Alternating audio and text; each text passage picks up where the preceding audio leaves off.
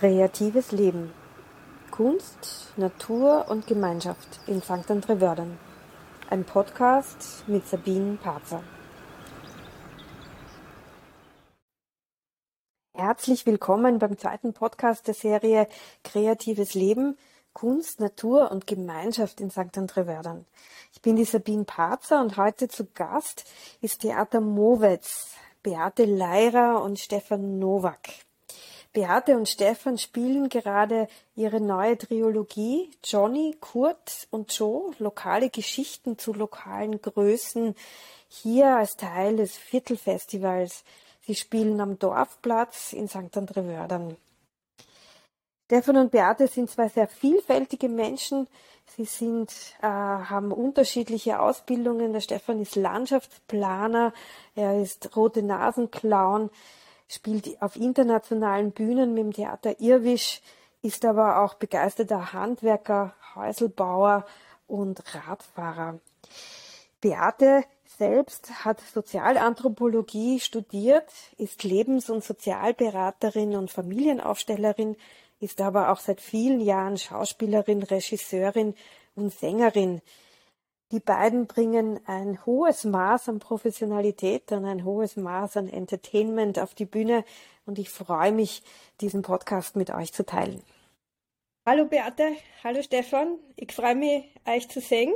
Ähm, ich kenne euch ungefähr seit 15 Jahren schon.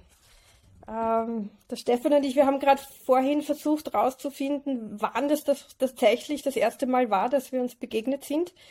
Ich habe eine andere Erinnerung als du, glaube ich. Kannst du dich daran erinnern, im Kindergarten mit unseren Kindern oder? Ja, ich schätze, dass es der Kindergarten war hier in Altenberg, ja. Ja, du hast den Christoph damals abgeholt, ich habe den Jakob damals abgeholt, die waren wahrscheinlich fünf, vier, so um den Dreh oder noch kleiner. Ja, genau. Ziemlich also genau, ja. Eine, eine wunderbare, ziemlich genau, ja. Es ist für mich eine der wunderbarsten Erfahrungen, hier in diesem Ort zu wohnen, über so viele Jahre hinweg Menschen zu erleben, wie sie ihr Leben gestalten und wie sie ihre Kreativität auch entfalten. Und ihr beiden seid da für mich ein wunderbares Beispiel, äh, wie vielfältig ihr unterwegs seid, wie nachhaltig ihr eure Programme oder eure Angebote auch gestaltet und gleichzeitig wie, ja, wie wie viel ihr euch auch in die Gemeinschaft einbringt, in dieses Gemeinschaftsleben hier an diesem besonderen Ort in St. André-Wördern. Berde, magst du vielleicht einmal kurz ein bisschen von dir erzählen? Ich habe so eine lange Liste an, an Berufsbezeichnungen für dich. Das fängt mal an mit Sozialanthropologin, Lebens- und Sozialberaterin, Schauspielerin, Regisseurin, Mutter, aber auch Lehrbeauftragte, Familienaufstellerin. Ich weiß nicht, was da noch dazu kommen könnte. Magst du da ein bisschen über dich erzählen, wie, wie diese ganze Vielfalt dein, dein Leben äh, bereichert, beziehungsweise wie du das auch machst, mit so vielen verschiedenen Elementen in deinem Leben zu jonglieren? Gerne, danke vielmals für die Frage. Also wenn ich zurückdenke, irgendwie so quasi nach der Matura, dann denke ich, dann hat mich Verschiedenes sehr interessiert, dass mein Leben lang gleich geblieben ist. Das eine war so aus der Sozialanthropologie, zum Glück habe ich das dann studiert, diese Frage, wie kommen wir zu dem, was wir für normal halten? Das, äh, was für mich so bewegend war, war in der Sozialanthropologie die Frage, wie kommt die Kultur in unseren Kopf und wir, warum, was halten wir für normal? Was tun wir wie? Und diese Frage dieses ähm, kulturellen und sozialen Spiels hat mich auf verschiedensten Ebenen mein Leben lang begleitet. Mhm. Einerseits wirklich, wie kommen, wie kommen wir dazu, so zu tun, wie wir tun? Und das hat sich natürlich dann wunderbar zum Theater gefügt, das dann mein Leben lang mich einfach dann begleitet hat, als die Frage von, ähm, was macht es aus, wenn wir andere Rollen einnehmen? Mhm. Was ist in mir, was ist in der gesellschaftlichen Ordnung, was ist in der Rolle vorzufinden? Wie kann dieses Spiel ausschauen nochmal? Mhm.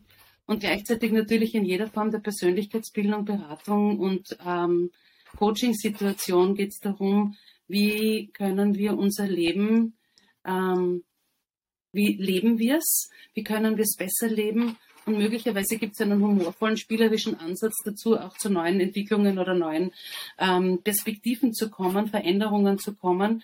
Und dieses, dieses Gefühl dieses dynamischen Miteinanders, mhm. dieses dynamischen in sich selbst und dieses dynamischen in dieser Auseinandersetzung, ich und die Welt, ich meine gesellschaftliche Situation, glaube ich, hat mich dazu geführt, in diesen drei Arbeitsfeldern einfach mich sehr zu Hause zu fühlen und das gerne und gut zu tun. Mhm. Und es geht wirklich um diese Frage, ähm, wann, wie kann ich mit einer sozialen Umgebung und meinen inneren Kompetenzen und Potenzialen spielerisch und damit sehr ernsthaft leben. Hm, wunderbar. Sehr breit gefächert und gleichzeitig gibt es irgendwie so ein grundlegendes Prinzip oder eine grundlegende Fragestellung, mit denen du diese verschiedenen ähm, Felder bespielst. Was ich raushöre, ist, dass Soziale ganz wichtig ist, der Kontakt mit Menschen oder was Menschen bewegt. Würdest du das auch so sehen? Ja. ja? Auf jeden ja. Fall, ganz klar. Ich finde sie spannend. Aha. Also neben dem, was sie bewegt, ich finde Menschen einfach unglaublich interessant ja. und spannend. Ja. Und ich finde es wunderschön, mit ihnen zu sein und die Vielfalt zu wissen. Mhm. Und um meine innere Vielfalt zu wissen, was natürlich dann wieder für einen künstlerischen Prozess einfach total spannend ist. Denn wir können davon ausgehen, dass wir viele sind. Und wenn wir Schauspielen oder wenn wir mit Theater zu tun haben, dann dürfen wir verschiedene Seiten von uns einfach zumindest spielerisch mal in die Welt bringen. Kann man sich auch gut, Vielleicht, kann man sich auch gut ausprobieren, oder? Kann man mal in so eine genau, Rolle ja. hineinschlüpfen ähm, und schauen, wie fühlt sich das in mir auch an. Ne? Genau. Ja, schön. Äh, Stefan, ähm, ich habe auch eine lange Liste an Betätigungsfeldern. Also ich finde das sehr spannend bei euch beiden. Ähm, bevor ich dann mit deiner Liste beginne, ich habe mal als Kompliment äh, das Bild bekommen, dass ich auf einem sehr breiten Klavier spiele mit den vielen Tätigkeiten, die ich als Tänzerin, Choreografin, Körpertherapeutin, äh, Organisatorin mit meinen vielen verschiedenen Interessen ähm, auch äh, tue. Und das Kompliment mag ich euch beiden mal äh, gleich mal weitergeben. Äh, ich habe da stehen Landschaftsplaner, ich habe da stehen Häuselbauer, ich habe da stehen Clown, rote Nasenclown, ich habe aber auch stehen äh, Straßenfest, äh, Festivalbespieler und äh, Feuerwerfer. Das sind jetzt meine Worte, das steht so nicht in deiner Biografie drinnen. Radfahrer und äh, Handwerker. Wie würdest du dich, deine Entwicklung, dein Leben auch mit diesen vielen verschiedenen Aspekten beschreiben? Was inspiriert dich? Was ist deine grundsätzliche Frage in diesen vielen verschiedenen Betätigungsfeldern? Also ich komme aus einer Familie, wo mein Vater was studiert hat, was er nur kurz ausgeübt hat, um dann seinen Job deutlich zu verändern und was ganz anderes zu machen. Und ich war eigentlich sehr froh, als Jugendliche drauf zu kommen, ah, das ist meine Herkunft. Bei uns heißt es nicht, man macht damals schon nicht, man macht eine Ausbildung, also schon seit, auch mein Großvater war so, heißt nicht, man macht eine Ausbildung und übt die zeitlebens ab, aus, was ja ökonomisch zurzeit auch gar nicht angesagt ist. Äh, und dann ähm, ist es so, dass mir dass ich einfach Interessen nachgehe und das sehr konsequent und darauf beharre, dass wir alle viele Talente haben. Und dass es auch keine, mhm.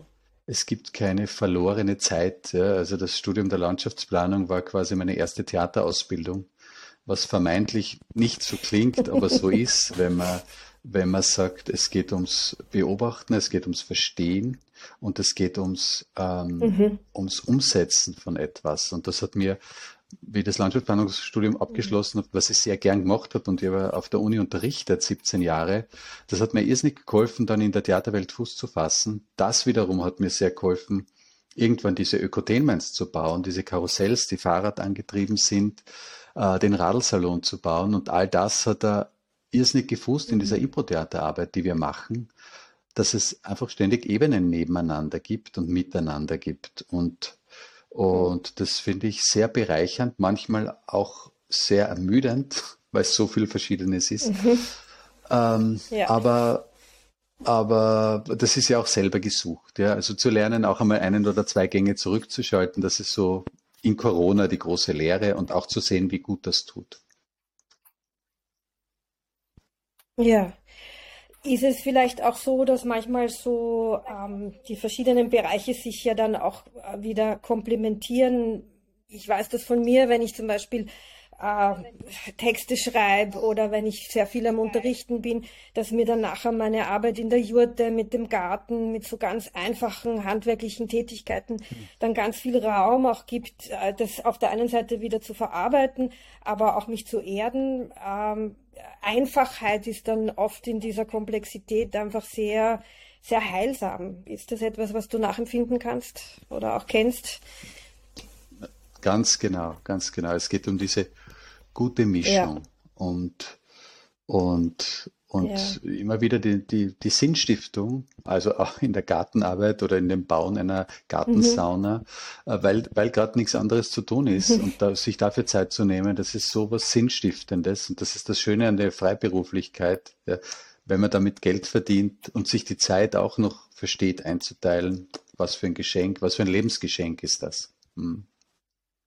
Ja, Braucht auch ein Stück weit Disziplin, ne? oder? Mm, oder innere strukturiert genau. sein. ja, ja. Ähm, ich frage euch beide jetzt gleich einmal über Theater Mowetz. Ähm, ihr habt äh, letzten Donnerstag ein wunderbares Stück aufgeführt, äh, wo ich äh, live dabei sein konnte. Ihr seid gerade beim Viertelfestival ähm, hier im Mostviertel, ist dieses Viertelfestival in St. André-Wördern am Dorfplatz in der Hofküche wurde das aufgeführt. Ähm, euer, euer Zyklus, das ist ja eine, äh, eine, eine Triade, schon fast keine Olympiade, aber eine Triade. Ähm, die heißt ja Johnny, Kurt und Joe. Ne? Lokale Geschichten zu lokalen Größen. Ähm, wie seid ihr wie seid's denn auf die Idee gekommen? Oder wer von euch hat denn den zündenden Funken dafür gehabt? Oder wie, wie hat denn das begonnen? Nein, das ist ganz einfach. Wir waren auf der Suche nach Frauen, die ganz, ganz deutliche Zeichen einfach in St. André-Wördern sitzen. Und dann haben wir sie gefunden. Und das war also dann jetzt eben der Johnny, der Kurt und der Joe. Und dieser Spur sind wir einfach hundertprozentig gefolgt und nachgegangen und sind, finde ich, sehr erfolgreich einfach mit unserem Projekt dadurch geworden. Ne? Also ich so, höre daraus ein gewisses äh, Potenzial für zukünftige Projekte. Ja. Äh, Stefan, ja? Also wir wissen, dass wir in, in drei Jahren wieder ansuchen werden beim Mostviertel, um, nachdem wir Johnny Breitwieser, der ja ein Gauner war und hier erschossen wurde, und Kurt Waldheim, der Bundespräsident, der höchst umstrittene, und Joe Zawinul, der geniale Jazzmusiker, nachdem die quasi das, das äh, nachdem die verankert sind hier ja, in ihrer Biografie, äh, werden wir in mhm. vier Jahren die Frauen dazu spielen. Das heißt, die Geliebte vom Johnny Breitwieser, äh, die Frau Waldheim und die, die Frau Zawinul. Äh, der, war, der war sein Leben lang mit dieser Frau verheiratet, die eine, eine, eine tolle Frau war, äh, und werden Geschichten dazu finden und erfinden. Äh, so lange, bis wir die berühmten Wörternerinnen finden, äh, die, das werden wir Lebende nehmen. Also ich hätte ein paar Ideen dazu. Ich glaube auch. Ich glaube auch, dass ein paar Lebende sein werden. Wobei ich muss, ich muss ehrlich sagen, also um dieses Projekt jetzt quasi noch einmal zu unterstützen, ist einfach, dass diesen drei Herren ja was passiert ist, was normalerweise den Herren weniger passiert als den Frauen, dass sie berühmt waren und trotzdem vergessen wurden, um in der eigenen Gemeinde vorzukommen, weil das war ja der Anlass, ihnen hier quasi eine Beheimatung zu geben, weil sie in diesem Heimatort nicht vorkommen. Mhm. In keinster öffentlicher Form wird ihnen in irgendeiner Weise gedacht, ob positiv oder nicht. Und insofern ist das natürlich schon wirklich was, was diesen Scherz von vorher jetzt einfach wieder schließt. Mhm. Und diese Trilogie ähm, einfach eben, also die Idee hat begonnen mit dem Räuber. Mhm. Und dann ging sie über die zwei anderen weiter, dieses Begreifen von, von denen gibt es so wenige Spuren. Mhm. Bei einem Räuber versteht man, wenn der Spuren verwischen will, aber dass es einfach auch ein Kurt Waldheim gelingt oder einem Joe Zawinul keine Spuren zu hinterlassen, das scheint dann schon mit Hilfe von anderen Menschen zu brauchen. Ja. Und dem wollen wir ein bisschen einfach einen zumindest einmaligen Abend einfach quasi einen, einen Abbruch ja. Einmalig war es tatsächlich. Also ich habe euch ja schon viele Male spielen sehen mit der, jetzt hoffe ich, dass ich es richtig hinkriege, mit der First Austrian Lower Impro Combo. Das habe ich das korrekt? Das richtig. Genau. Ihr seid ja beide äh, seit vielen, vielen Jahren im, im äh, Theater unterwegs, aber vor allem auch im Improvisationstheater, beziehungsweise habt ihr ja auch wirklich eine eigene Theaterkompanie hier gegründet. Ähm, äh, eine ganz eine banale und gleichzeitig nicht so einfache Frage. Was ist denn Improvisationstheater? Wie würdet ihr das denn beschreiben? Das ist eine schöne Frage. Immer wieder aufs Neue ist sie schön. ähm, ich denke mal, aus der Musik kennen wir es, oder? Also, dass Menschen einerseits ein Instrument gut beherrschen, verstehen, was eine was, wie, wie Melodien entstehen, welche Tonarten es gibt und dass sie aufgrund dessen dann improvisieren. Und im Theater ist es einfach ähnlich, oder? Wir können ein Werkzeug, wir können in Rollen schlüpfen, wir können ihm Sprache geben und wir können im Moment arbeiten. Und der Vorteil und unglaublich spannende Moment vom Improvisationstheater ist, dass die Aufgabe ist, im Moment zu sein und dort Entscheidungen zu treffen, schnell, mhm. wendig mhm. und äh, für sich selbst und für das Publikum mhm. äh, unterhaltend. Mhm. Und das, finde ich, macht Improvisationstheater aus. Diese Schnelligkeit, Wendigkeit und der Spaß an dieser, an dieser Geschwindigkeit. Mhm. Stefan, wie siehst du das? Spannend, das ist spannend. Also ähm, ich gebe dem was dazu. Improvisationstheater heißt, äh, ganz stark in Verbindung zu gehen. Ja, ich, ich, wir eröffnen eine Szene, eine Spielerin macht ein Angebot und ich versuche dieses Angebot zu verstehen, sofort Ja zu sagen, einen Beitrag zu leisten und gemeinsam in einen Fluss zu kommen, worauf meine Partnerin meine Aktion wieder in ihrer Logik versteht und wir sind einem verpflichtet, dass wir äh, unserem Publikum eine fette Szene liefern wollen, äh, die ähm, berührt oder unterhaltet ähm, oder eine Geschichte vorantreibt. Das heißt, wir denken in dem Moment sozusagen auf der eigenen Ebene, auf der Ebene mit dem Partner und auch auf der Ebene wir unterhalten äh, und stellen das noch in den Dienst eines ganzen Stückes. Und diese äh, unheimliche äh, Überforderung, äh, mit der spielerisch umzugehen und sie sichtbar zu machen, ja, also auch, auch dem Publikum klar mhm. spürbar zu machen, wir sind total überfordert, aber wir gehen mit der Überforderung äh, spielerisch um. Und das, glaube ich, ist äh, was Faszinierendes. Ja. Wenn Impro-Theater aufgeht und das Publikum das sieht, dann hat es was sowas Lebensbejahendes und sich auch selber Findendes im Leben, dass man gewisse Situationen viel leichter nimmt, wenn man sich denkt, wenn es denen da draußen so geht und mir auch so geht, dann kann ich es ja auch leicht nehmen. Also die, die schönsten, lustigsten, berührendsten Zeiten als Publikum. Ich kenne es natürlich von der anderen Seite als Impro-Tänzerin. Ich äh, hm, verbringe mein, mein 30-jährige Karriere damit, äh, quasi den Tanz als Improvisations, äh, als Improvisationselement zu erforschen in verschiedenen Bereichen. Aber das, was du, glaube ich, gerade angesprochen hast, äh, Stefan, ist, dass es da ja ganz viele Skills gibt, die ihr als Schauspieler quasi währenddessen übt. Da gibt es ja auch viel, was im Vorhinein quasi an, an Fähigkeiten zu erwerben sind. Das ist ja nicht etwas, was nur in diesem Moment, nur weil dieser Moment so frisch ist, heißt das ja nicht, dass ihr nicht miteinander vorher äh, Stunden um Stunden damit verbringt, genau in dieser Wachheit, Frische, in dieser Verbindung, das zu trainieren. Wie, wie tut man da? Ja, wie tut man da und wie, wie, ja, und was es beinhaltet und was natürlich das auch lebensbejahende ist, ist, es beinhaltet Scheitern. Es beinhaltet, äh, den größten Blödsinn da draußen zu machen und gleichzeitig transparent und auch verletzlich dem Publikum gegenüber zu sein. Wie geht's euch mit dieser Verletzlichkeit auf der Bühne? Mit diesem, ich weiß jetzt nicht, wie ich damit umgehe.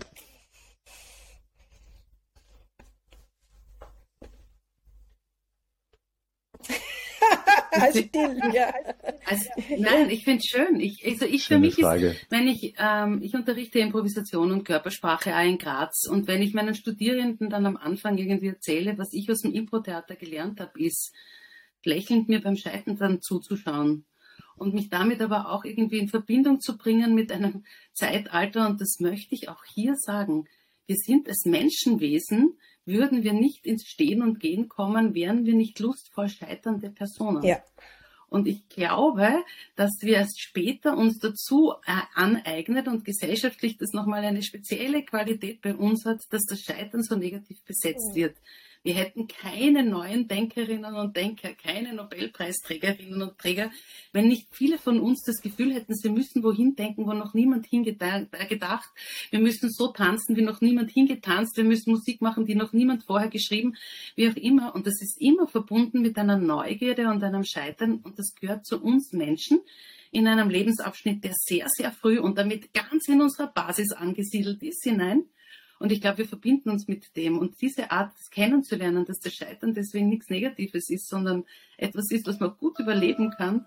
Und das sogar mit einem Lächeln, das habe ich im Impro-Theater gelernt, geübt und bin ich unheimlich froh und gebe es weiter, sowohl auf der Bühne als auch im Sinne von einfach an Menschen weitergebend. Ja. Es rentiert sich, dem Scheitern mit ein bisschen mehr Lächeln gegenüberzustehen und zu wissen, die Seife ist da und ich rutsche auf ihr aus und ihr schaut mir jetzt dabei zu und, und es hilft alles nichts, ja. um zu sagen, wow, so ist es ja. gerade. Und am besten machen wir es noch halbwegs elegant oder wenn es nicht elegant geht, ja. dann so, so, so unpraktisch, dass es dann wieder was Eigenes wird. Ja. Stefan, wie ja. geht's dir damit, wenn ja, du so schön. quasi auch, auch ein bisschen nackt dastehst manchmal? Also auf der Bühne ist ja überhaupt ein, ein sich zeigen, ein Nacktsein und dann im Improvisationsprozess noch einmal mehr. Ja, ich, ich meine, wir haben gestern mit Musikern geprobt für, für die Show in zwei Wochen, ja, und die Musiker haben immer ihr Instrument zwischen sich und dem Publikum. Ja? Und mhm. wir haben unseren mhm. Körper, der uns, der uns dient und der ja unser Instrument ist. Ähm, ich habe schon so oft das Gesicht verloren vor dem Publikum, ja, weil ich gescheitert bin, dass ich ja keins mehr haben dürfte. Und, äh, und gleichzeitig merke ich, wenn ich offen bin, wie sehr das Publikum es mag, diese, das Scheitern, ja. die Grenze des Scheiterns, äh, diese Verletzlichkeit zu sehen. Und deswegen mache ich Theater nicht, um eine Rolle zu lernen und die dann auf diese oder jene Art sicher zu spielen, weil ich immer den Text, die Bühne, die Kulisse, die Dramaturgie, alles schon vorbereitet habe, sondern das ist für mich der Thrill. Und, und das ist eine gute Kunstform. Ja. Ja, ja.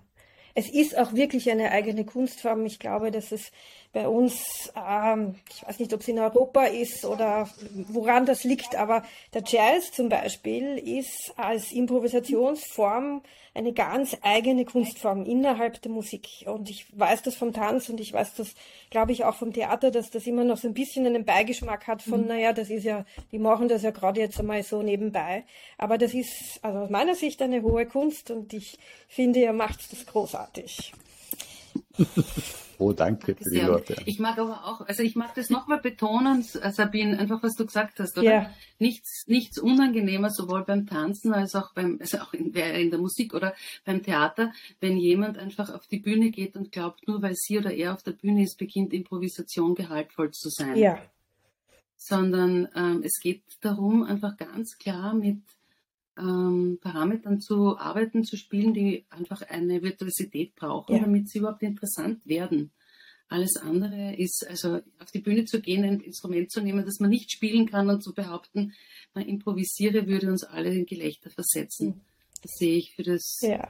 den Tanz oder für das Theater einfach ich, Ich muss ja sagen, als Zuschauerinnen, als Zuschauerin, ähm, das, der, das, der andere Pol von diesem Spektrum, von diesem Nacktsein ist ja, wenn ihr selber so ins Lachen kommt oder wenn ihr euch, wenn ihr selber was tut, was den anderen total überrascht und dann so authentisch in dem Moment seid und dann fast nicht mehr, also es ist ja immer nur ein fast, aber fast nicht mehr weiterspielen könnt. Es war zum Beispiel letzten Donnerstag, ich weiß nicht, ob ich das hineininterpretiere, Stefan, aber ein Moment, wo du als verletztes Reh ähm, auf dem Stuhl gelehnt bist, direkt vor dem Publikum und das Publikum nicht mehr anschauen konntest, weil wir alle so gelacht haben. Und in meiner Geschichte habe ich mir gedacht, du schaust jetzt nicht hin, weil sonst holst das nicht mehr aus, sonst musst du aber so viel lachen. Ist das was, was ja dann auch eine Herausforderung ist, oder? Ja, also und ich, ich habe mir ja auch selber einen Rehäuglenblick äh, angedichtet. Äh, den konnte ich nicht halten. Ja. Aber es war, es war total der Flow da, weil gleichzeitig die Beate einen Monolog gehabt hat, den, der, der war vordringlich, ja, und dem war Raum zu geben. Und, ja. und der Response vom Publikum war so, dass, dass das Publikum sehr gelacht hat, aber auch gelauscht hat und dem war nichts hinzuzufügen, außer bitte weiter zu surfen. Ja. Ganz richtig, ja. Ich ja. hätte nicht aufschauen können. ja. ja. Ähm, was ich ja auch noch sehr spannend an euch finde, und jetzt kommen wir wieder zu dem breiten Klavier wieder zurück, ist, dass, ähm, dass ihr ja jetzt sozusagen nicht nur äh, Theater macht, sondern auch mit dieser Triologie noch einmal speziell Inhalte, und zwar auch politische Inhalte darstellt. Ich finde, als Zuschauerin habt ihr da echt noch einmal eine neue Ebene erreicht, jetzt mit dem Schurli ähm, Toni Breitwieser, er erzählt ja auch eine politische, eine gesellschaftliche Geschichte. Ähm, ich frage jetzt mal ein bisschen provokant. Ähm, der Schurli hat in meiner Wahrnehmung relativ viel Mitgefühl von euch mitbekommen. Bekommt äh, der Kurt Waldheim das auch? ja. eine kurze Antwort. Also ich sage mal, ja, wir sind in der Diskussion darüber. ähm. Ähm, ich würde ich würd gerade sagen, äh, ja, und zwar nie, überhaupt nicht als Person, sondern mit das, was mich interessiert, ist zu verstehen, wie jemand in dieser Zeit so entstehen konnte, dass er so sein konnte und handeln konnte. Und mhm. ich halte den Herrn Waldheim für ein Synonym für ganz viele unbenannte Personen. Mhm. Viel mehr, als wir uns vorstellen. Und ich finde, das ist wert, damit Mitgefühl und Mitempfinden zu haben. Denn es gibt irgendwie im, vom Peter Turini einen Satz, der äh, in dieser Zeit einfach entstanden ist und in dem Film von der Ruth Beckermann auch nochmal vorkommt, dass er fragt, es geht nicht darum zu sagen, zu fragen, was haben Sie getan oder nicht getan. Es ist die Frage an uns, wie würden wir handeln, wie würden wir tun in so einer Situation? die weitaus vordringlicher ist. Und das heißt, ähm, Mitgefühl zu kriegen, nicht den geringsten mit den Verbrechen, an denen jemand beteiligt ist, sondern wie es dazu kommen kann, nicht einzugreifen, Dinge zu dulden, Dinge zu verschweigen, Dinge, zu vergessen, Menschen zu vergessen, mhm. Tote zu vergessen, mhm. Gräuel zu vergessen. Mhm. Wie kann sowas verstehen? Mit dem habe ich Mitgefühl, ja. nicht mit der Person und ihrem Handeln. Mhm. Das Stück hat ja jetzt noch nicht stattgefunden. Ah, das kommt diesen Donnerstag. Ähm, aha, es hat schon stattgefunden. Ihr habt euch ja schon viel damit auseinandergesetzt. Ähm, ihr schafft es ja, also äh, sehr gut, diese feine Linie zwischen Unterhaltung und Information oder Unterhaltung und Beleuchtung eines Themas. Ja, das ist auch schon immer wieder in euren Ensemblearbeiten sichtbar. Mhm ich weiß auch, wir waren irgendwann einmal in der alten Werkstatt, ihr habt gespielt und auf einmal ging es um den HC Strache und äh, um politische Themen und die tauchen manchmal ganz plötzlich auf. Aber das, was ich euch gerne auch zurückmelden mag, ist, mit welcher Leichtigkeit und spielerischen ähm, äh, Kontenance fast, also mit so einer Eleganz umschifft ihr dann oder, also ihr ladet auf der einen Seite die Themen ein und gleichzeitig spielt sie dann aber weiterhin damit. Und ich frage mich, ob das etwas ist, was ihr bewusst auch ähm, besprecht miteinander. Ist das was, was in den Proben sozusagen viel Thema ist? Oder ist es etwas, was dann auf der Bühne live entsteht? Ähm, da würde ich gerne antworten drauf. Äh, also wir haben uns bewusst dorthin bewegt, weil wir festgestellt haben, dass in dieser Impro-Theaterszene äh, irgendwann einmal sehr viel rudimentäre Szenen gespielt werden, wo es nur noch sowas wie ein Ref Reflexhirn eingeschaltet wird. Ich muss jetzt was tun und in dem Affekt wird irgendwas sehr Oberflächliches gesagt. Ja, wir haben einen, einen guten Freund und Schauspiellehrer, den mhm. Robert Lehofer von Theater im Bahnhof, der, der sich dann hingestellt hat und gesagt, nein, Impro-Theater kann viel mehr. Es ist auch politisch. Wir sollen unser unser Hirn einschalten und zu dem Spiel zu ver verfügbar machen. Ja? Und dann kommen äh, andere Figuren heraus, viel tiefgründigere oder auch politisch verwerfliche oder politisch hochintegre, die auch ein historisches Wissen haben. Ja?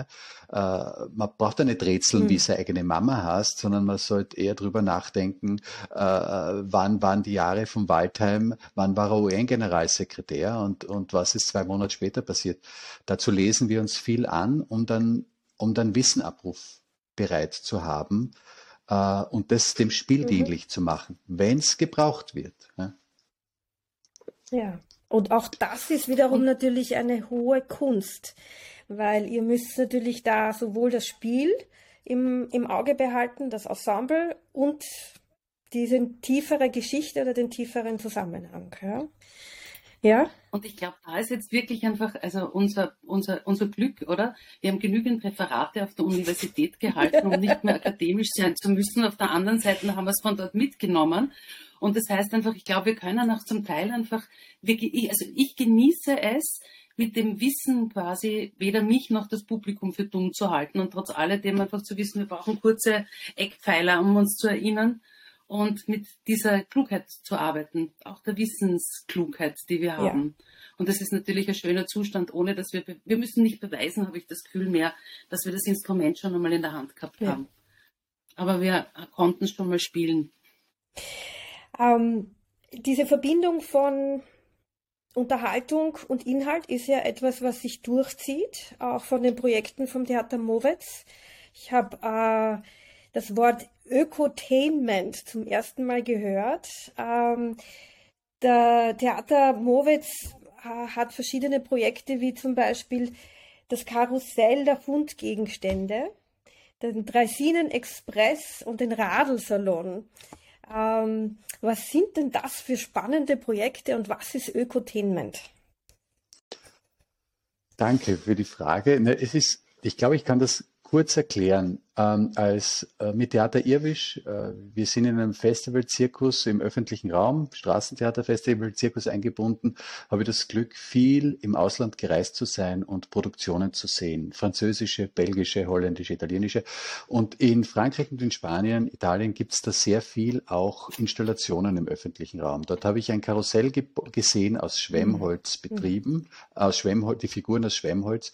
Und äh, mir hat das zu interessieren begonnen, wie ein Karussell aus Fundgegenständen von österreichischen Haushaltsräumungen und Mistplätzen ausschauen kann, das mit Fahrrädern angetrieben ist. Und das habe ich gebaut in einem einjährigen Prozess, nicht wissend, ob das jemand interessiert, äh, durfte es dann am Karlsplatz aufstellen und da steht es jetzt seit acht Jahren im Adventmarkt und es hat sofort großen Anklang gefunden. Mhm. Ökotainment heißt, weil es ökologische mhm. Familienunterhaltung ist, die ohne Motor und das äh, funktioniert und sehr viel aus weggeworfenen, aber sehr edlen Gegenständen besteht. Mittlerweile gibt es drei Karussells, einen Kinderzug, den Dreisinnen-Express und, und mehr als 50 umgebaute Fahrräder, die alle, alle kurios sind. Und das ist eine eigene äh, Schiene, die wir, wo wir diese äh, vermieten, äh, für Feste zur Verfügung stellen. Bin ich sehr froh drüber, weil es die Landschaftsökologie, äh, meine Lust am Bauen und das das humorvolle, verspielte Entertainment verbindet. Mhm. Und, und die Zeit ruft mhm. auch total danach. Wir haben viele Anfragen und, und freuen uns daran sehr, auch wenn es wirklich handwerkliche Tätigkeit ist, äh, mit Schweißapparat und, und Sägen und Flexen und Schrauben. Mhm. Mhm. Ähm, du hast mir vorhin auch kurz von einem neuen Projekt erzählt. Äh, ich glaube, da geht es um Humor in, äh, in hm. Unternehmen, in, äh, mhm. für, mit Führungskräften auch, äh, also Humor als, als Kommunikationsmittel, als verbindendes Mittel, als, ähm, als äh, vielleicht auch Konflikt oder Konflikt, äh, ähm, ähm, also nicht unterstützend, um den Konflikt zu unterstützen, aber um Konflikte zu lösen, zu unterstützen. Ähm, magst du ein bisschen über dieses neue Projekt erzählen? Ja, um, warte, ich, ich formuliere den letzten Gedanken, um Spannungen aus dem Konflikt zu nehmen und zu schauen, was, was ist eigentlich ja. die Differenz, die wir haben? Mir fällt auf, dass sich in meinem, in, in Beates, in meinem Zugang zum Leben über diesen, über den Humor, den wir haben, äh, sehr viel Türen öffnen.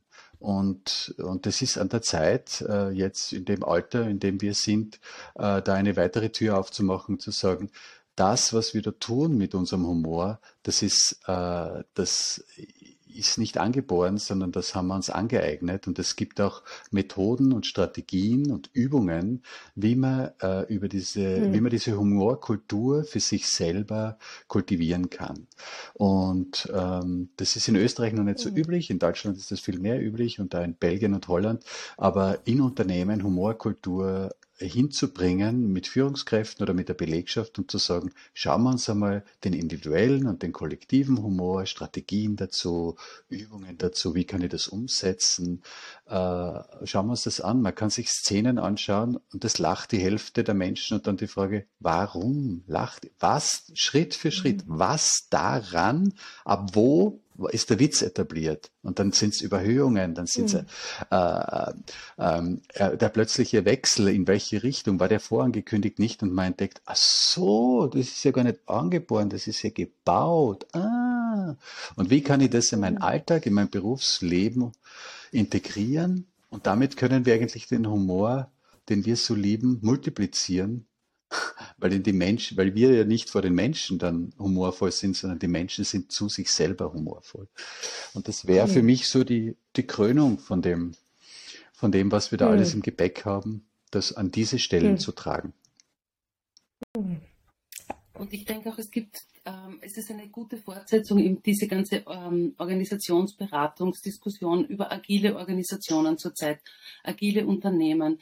Ähm, je äh, wenn Humor ist ein Anzeichen ganz oft einfach und zwar nicht einer, der auslacht, sondern einer, der miteinander geteilt wird, um Dinge anzusprechen, die schwierig sind, die verbessert werden können, damit Hierarchien, die möglicherweise an falschen Stellen einfach wirklich sehr strukturierend sind, einfach da ins Leben zu wiederzubringen, etwas einfach in Bewegung zu bringen, wo es einfach darum geht, dass Mitarbeiterinnen, Führungskräfte miteinander einfach noch einfach effizienter und ähm, vielleicht lustvoller noch miteinander zu guten Ergebnissen kommen. Ja. Jetzt äh, bringe ich was aufs Tableau, ähm, was vielleicht ein bisschen ein heißes Eisen ist. Ich weiß noch nicht genau, wie das bei euch ankommt, aber ihr seid ja seit vielen Jahren ein Paar und seit vielen Jahren auch verheiratet. Ihr habt zwei wunderbare Söhne, die mit meinen Kindern auch gut befreundet sind. Wir leben da im gleichen Ort, die politisch aktiv sind, die da auch aufgewachsen sind. Ähm, da gibt's natürlich manchmal Spannungen in so einem Beziehungsleben, wenn man vor allem auch viele Aufgaben hat. Wie schaut denn bei euch der Alltag aus? Improvisiert ihr? Spielt ihr miteinander? Ähm, ist der Humor manchmal dann was, was euch wieder raushilft aus verschiedenen Konflikten? Ist es etwas, was ihr in eurer Beziehung auch nutzt und euch ähm, ja, zur Seite steht?